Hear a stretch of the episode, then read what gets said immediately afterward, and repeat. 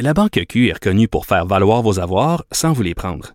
Mais quand vous pensez à votre premier compte bancaire, tu sais, dans le temps à l'école, vous faisiez vos dépôts avec vos scènes dans la petite enveloppe. Hmm, C'était bien beau. Mais avec le temps, ce vieux compte-là vous a coûté des milliers de dollars en frais, puis vous ne faites pas une scène d'intérêt. Avec la Banque Q, vous obtenez des intérêts élevés et aucun frais sur vos services bancaires courants. Autrement dit, ça fait pas mal plus de scènes dans votre enveloppe, ça. Banque Q. Faites valoir vos avoirs. Visitez banqueq.ca pour en savoir plus.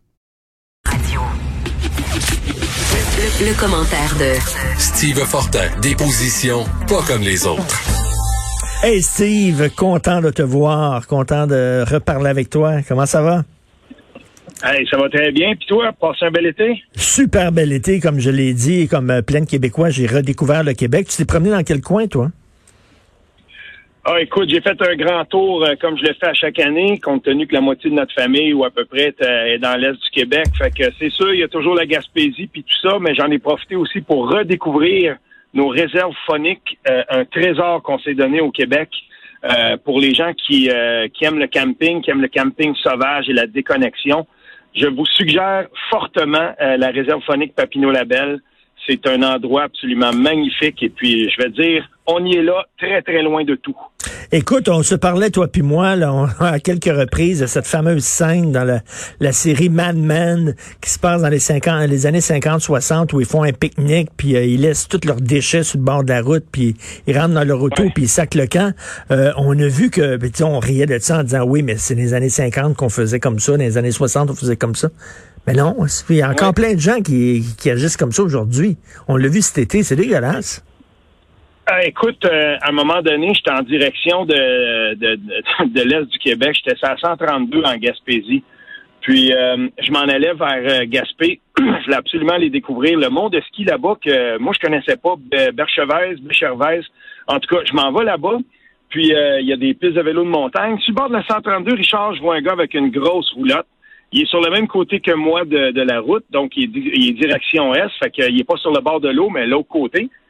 Le gars, il a vraiment une grosse roulotte et j'ai été totalement, mais je me disais, ça se peut pas, euh, en train de vider un faux sceptique de sa Ben, roulotte non. directement dans le caniveau. Non. Et je ne sais pas si tu sais la- combien de gallons de marde que ça contient, cette affaire-là. Et là, là, je me suis dit, mais attends un peu. J'ai écrit un texte, mais je me suis retenu. J'ai pas parlé de ça tout de suite. J'ai attendu. Et, et là, je me suis rendu compte que de jour en jour, plus la Gaspésie se remplissait, trop de gens allaient là-bas avec pas de plan, avec pas de réservation. Mm. Et là, ben, ça a dégénéré rapidement parce que pourtant, les élus locaux là-bas, moi, j'étais à Matane pendant un bout de temps avant de partir vers l'Est, euh, vers, le, vers Gaspé. Puis les élus locaux le disaient, attention, si vous venez, on est content de vous voir, mais ayez un plan, ayez des réservations, tu sais, parce que sinon, ben, ça va dégénérer. Et bien entendu, c'est arrivé. Mais heureusement, à un moment donné, pendant l'été, je crois que le message a passé.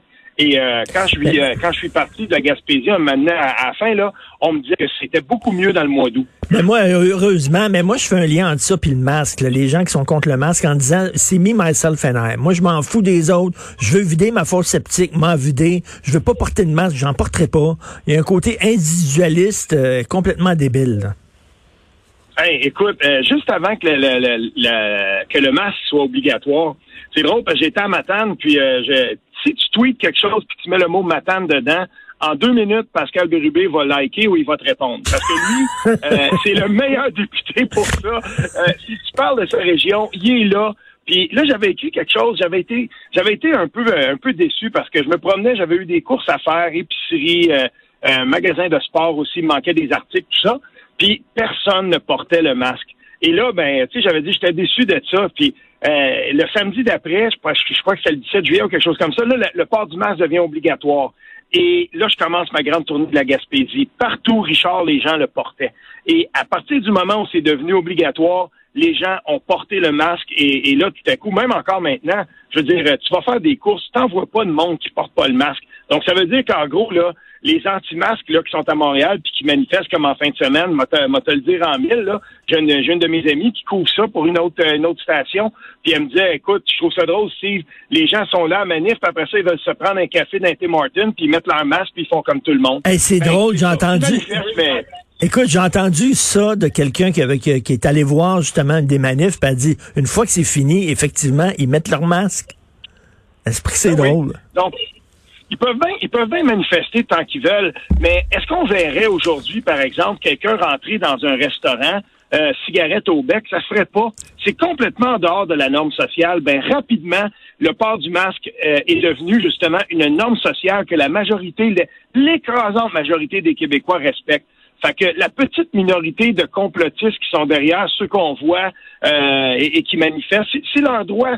Mais moi, je me dis, ces gens-là font plus pour repartir la pandémie, parce que s'ils sont pour se rencontrer comme ça à coups de centaines, à coups de milliers à Montréal, euh, je veux dire, je veux bien qu'ils continuent à porter leur masque, mais à un moment donné, il faudra bien qu'ils comprennent que quand ils prennent le métro, quand ils vont euh, mettre de l'essence dans leur auto, s'il faut qu'ils payent en dedans, ben ils vont le mettre leur petit masque, le petit peu de temps que ça prend pour y aller. Sont ridicules. Je, veux continuer à le dire, c'est vraiment ridicule. Mais hein, tu veux nous parler de ce qu'on appelle en anglais le cancel culture, c'est-à-dire la comment on pourrait appeler ça, la culture de l'annulation? Oui, du bannissement. La culture du bannissement, souvent qu'on traduit en France.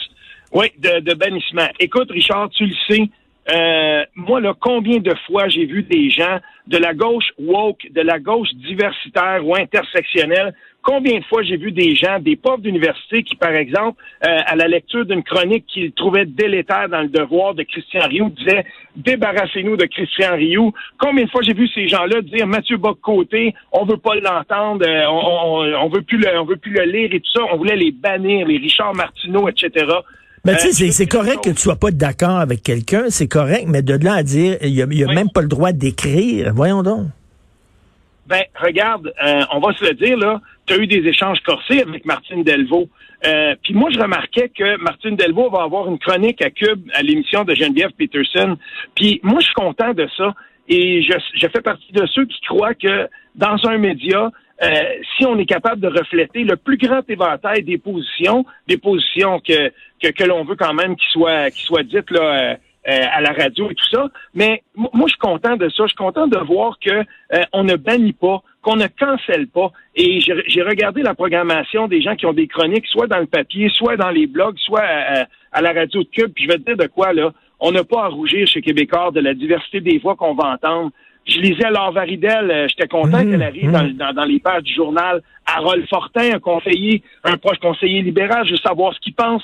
Martine Delvaux va être là. Léa Striliski va parler. Lily Boisvert.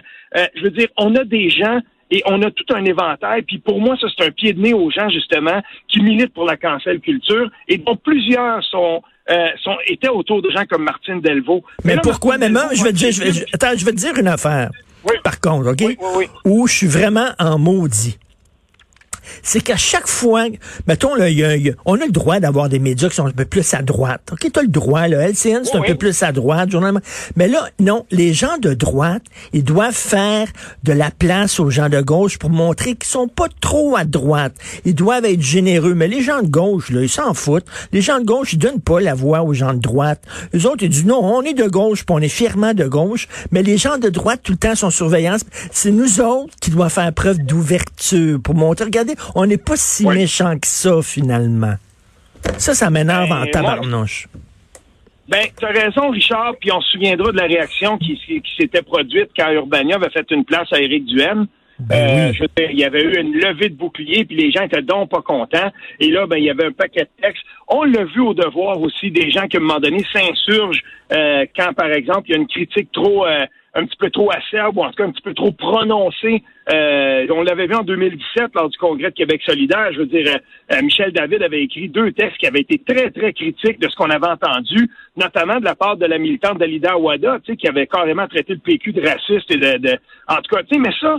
Euh, ça, jusqu'à un certain point, moi, j'aime mieux me passer du côté de ceux qui vont faire preuve d'ouverture, parce que c'est drôle. Des fois, là, ceux qui se sont autoproclamés inclusifs, c'est drôle comment, parmi ces gens-là, pas tous, parmi ces gens-là, il y en a pas mal qui ont la gâchette de l'exclusion facile. Moi, j'aime autant me placer du côté de ceux qui ouvrent, Richard, puis je suis content que euh, là où je travaille en ce moment, ben, les gens le font, puis il y a cette ouverture-là. Mais Steve, Steve, toi, toi, tu le sais, tu étais un gars de gauche, tu le dis, tu l'assumes, et tu me dis souvent, euh, il y, a plusieurs gauches. Oui, la gauche woke, la gauche radicale, la gauche vraiment fatigante, mais tu dis, il y a plusieurs personnes dans la gauche qui se reconnaissent pas dans cette gauche-là. Sauf que ils, sont, ils, parlent pas. Ils prennent leur trou. Je veux dire, des, des, gens de gauche comme toi qui critiquent la gauche radicale, ils sont très peu, mais très peu. Où sont les autres? Qui ont peur de quoi? Pourquoi ils disent pas? Ben, moi, je peux pas répondre à leur place, mais je peux te dire une chose. Sur les réseaux sociaux euh, que j'entretiens publiquement, mes réseaux euh, sociaux, euh, si on veut, là, ouverts et publics pour le travail que je fais, euh, moi, j'en vois des gens de, de, de cette gauche-là qui disent qu'ils n'en peuvent plus et tout ça. Mais il y a une c'est certain que euh, pour militer dans des dans des groupes de gauche, par exemple, moi je me je me verrais pas, je me verrais plus du tout être capable de militer chez Québec solidaire euh, ou chez Option nationale. Tu sais, le- le Option nationale une fois avalée par Québec solidaire, je parle avec des anciens d'Option nationale, puis je me dis mais on on on n'est plus du tout du tout sur la même longueur d'onde. Mais remarquons qu'il y a beaucoup de gens qui n'ont pas suivi, qu'il y a beaucoup de voix publiques qui n'ont pas suivi. Si tu es ami avec Nick Payne, par exemple, l'ancien président de- d'Option nationale, un ancien candidat aux élections aussi, un indépendantiste de gauche, il est très, très critique. Et moi, j'aime les débats que cela suscite. C'est sûr que ce ne sont pas les voix les plus publiques, les plus connues. Mais moi, j'en vois et je suis content de ça. Je suis content de voir que euh, dans les arcanes de la gauche, dans les réseaux où les gens de gauche discutent, il y a pas mal plus de débats qu'on pense. Et d'ailleurs, on lira le, le- le livre de Pierre Moutarde, qui lui, pourtant, est un membre fondateur de Québec Mhm. solidaire. C'est un homme de gauche depuis toujours et sa critique de la gauche et notamment de la gauche in- intersectionnelle et celle qui veut toujours minoriser. Ben moi, moi, moi, et, euh, et- et je, et, et je dis, le, le- concernant le livre de Pierre Mouterne, là, euh, mieux vaut tard que jamais, mais tu sais, ça fait longtemps qu'il y a une certaine droite qui dénonce cette gauche-là.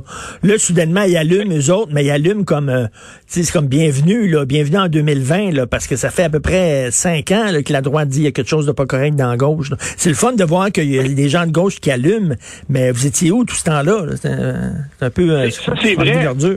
Ça, C'est vrai, Richard, mais c'est pourquoi il allume? Parce que tout à coup, ils se rendent compte que euh, de positions un petit peu plus po- en, en- en cédant aussi le terrain toujours à certains plus radicaux dans ce parti-là, ben ils perdent des appuis. Puis quand, quand euh, Sol Zanetti avait dit que ce serait malhonnête intellectuellement de changer la position de Québec solidaire lors, lors de son investiture comme député, parce que lui avait gagné son comté. Puis dans la première entrevue qu'il avait donnée à la presse canadienne, c'est dans le Huffington Post, ça avait été repris, il disait, ouais, on a fait campagne sur Bouchard-Taylor, ça serait malhonnête de changer cette position-là, je le cite là, de mémoire. Ben, c'est quoi? Quand ils ont changé leur position par rapport à ça, ils se sont radicalisés. Et on le voit maintenant parce que les comtés qui avaient gagné en région, ben, sont tous sans exception, en position de les perdre. Et ça va jusqu'à Catherine Dorion qui n'est pas sûre de garder le sien. Et tant que ça va être comme ça, il y a assez de gens lucides chez Québec solidaire, même à l'intérieur du parti, pour dire des fois, euh, ben, faudrait peut-être faire attention parce que là, on va revenir euh, à l'état d'extrême marginalité où on était avant, puis on va garder les comtés qui sont en jet de roche de Lucam puis de Concordia, puis c'est à peu près tout. Ben écoute, Steve, je suis très content. On va se parler tous les jours. Oui, bien ça, ça. euh, je suis très content de ça. On a une belle collaboration, Oui. Richard, puis il faut, euh, faut continuer à discuter. C'est très le fun. Certainement. On voulait parler de langue. On n'a pas le temps. On s'en parlera demain. OK? Demain, c'est tout à fait. All right. Merci, Steve. Fortin. Merci. Bonne journée. Vous écoutez